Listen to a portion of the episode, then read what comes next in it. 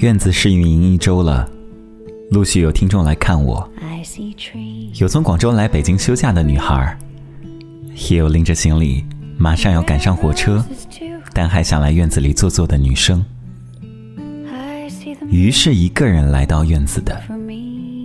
某天，微博上每天会和我说晚安的鱼突然私信我小院的照片，说今天路过院子，没敢进去，捂脸。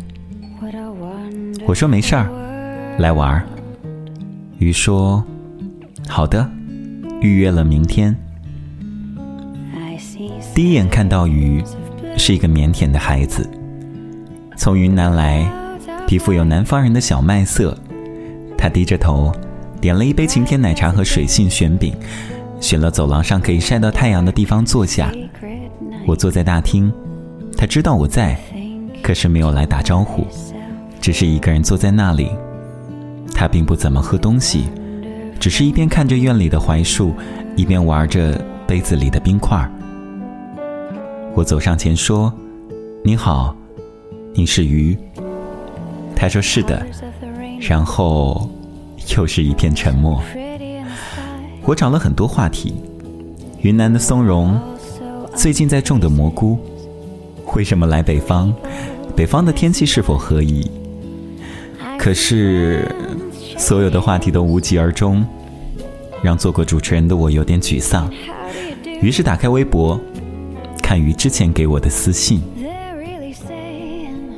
七月十一日，晴天，听说你装修房子的时候弄伤自己了，心疼。我觉得像你一样温暖的样子特别好。你看，喜欢你的人都有一颗向上的心呢。七月二十二号，晴天，这是我摘的蘑菇，超级好吃哦。七月二十八号，晴天，我和你说，我想读心理学的研究生，特别想去北京，可是我才大一，我一定会努力的。八月九号，晴天啊，我觉得我的抑郁症越来越严重了。心里空空的，觉得自己有社交障碍，不知道怎么和人聊天，觉得自己很无聊。亲爱的鱼，在坐在你身边断续聊天的一个小时当中，我觉得你应该是一个很简单的人，只不过可能对自己还不够自信。曾经我也有过不喜欢自己的时光，那个青春年少，喜欢一个人就还有勇气去告白。不喜欢一个人走路都会绕行的时候，别人喜欢就兴高采烈，别人讨厌就怀疑自己。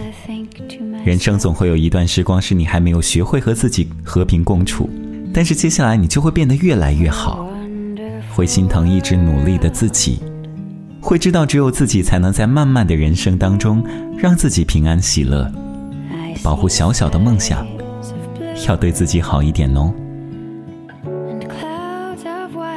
希望最后送你的书能够喜欢。愿你在不开心的日子里都能够笑出声来。上周的最后几天急着回家，有几天有妹子在院子里面给我留言，打开留言本，里面歪歪扭扭的字，让人心生暖意。小景说：“出进院子，满眼的白。”都是我想象中的样子，喜欢的装修风格，一棵老树和一杯茶。愿你想象中的生活都如期实现吧。鱼说：“晴天，有时间多上 YY，多录晴天电台，因为我要把你的声音带到远方。”而我想对大家说，现在我一般都在院子里。如果你碰巧有时间的话，欢迎你从远方来看我。Watch them grow. They'll learn much more.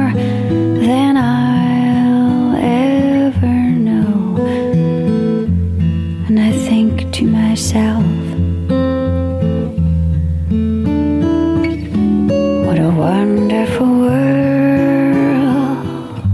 Mm. Yes, I think to myself.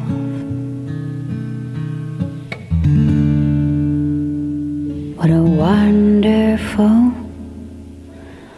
world.